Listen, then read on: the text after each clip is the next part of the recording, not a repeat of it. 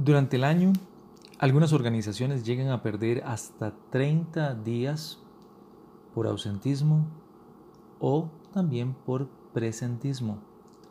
Hola, ¿qué tal? Les saludo a Omar Mora desde Blackberry and Cross en San José, Costa Rica, deseándoles un excelente día. Sí, el ausentismo y el presentismo.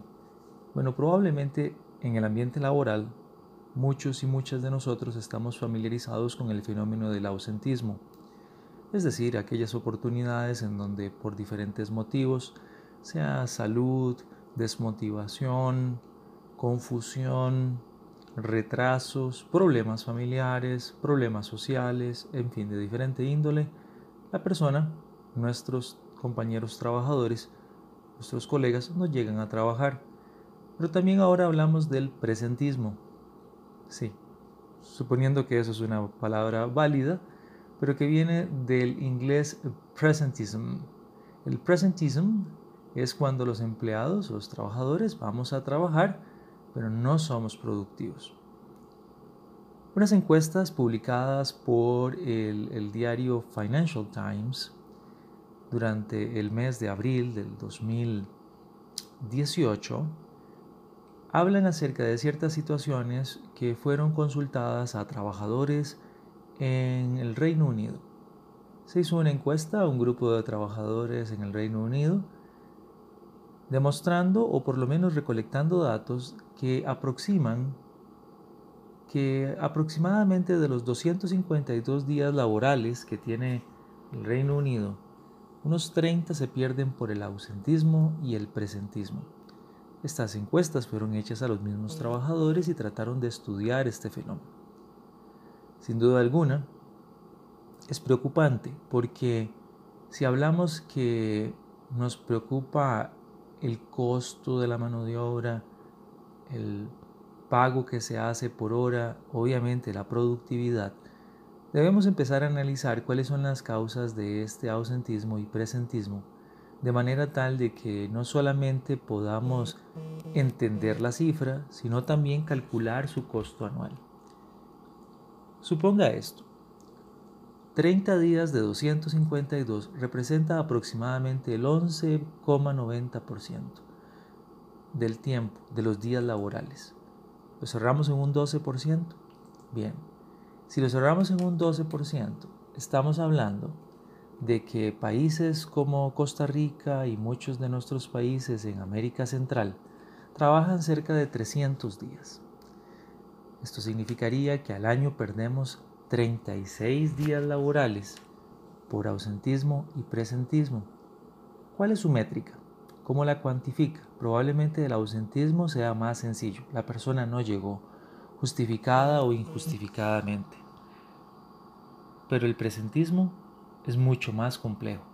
La persona está ahí, se le ve, pero es como un avatar, es decir, su presencia física puede ser manifiesta pero su presencia y su capacidad intelectual, espiritual, emocional, enfocadas en el trabajo, tal vez no lo están y no está siendo productiva.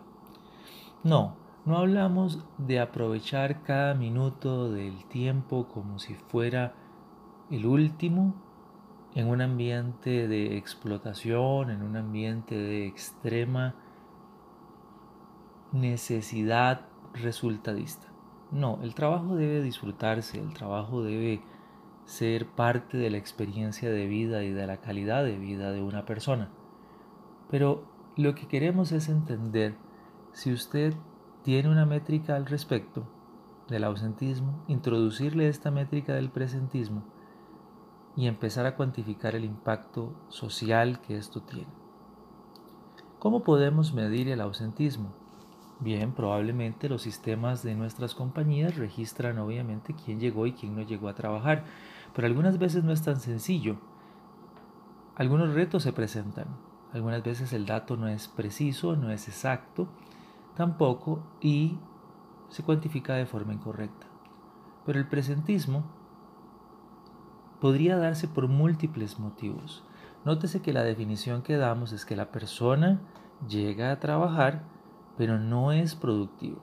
Y entonces este presentismo puede ser por causas atribuibles al trabajador, Pero yo le invitaría que antes de pensar en que la causa del presentismo es directamente relacionada con el empleado, piense en cómo el sistema, cómo la organización fomenta de manera incorrecta, obviamente, el presentismo.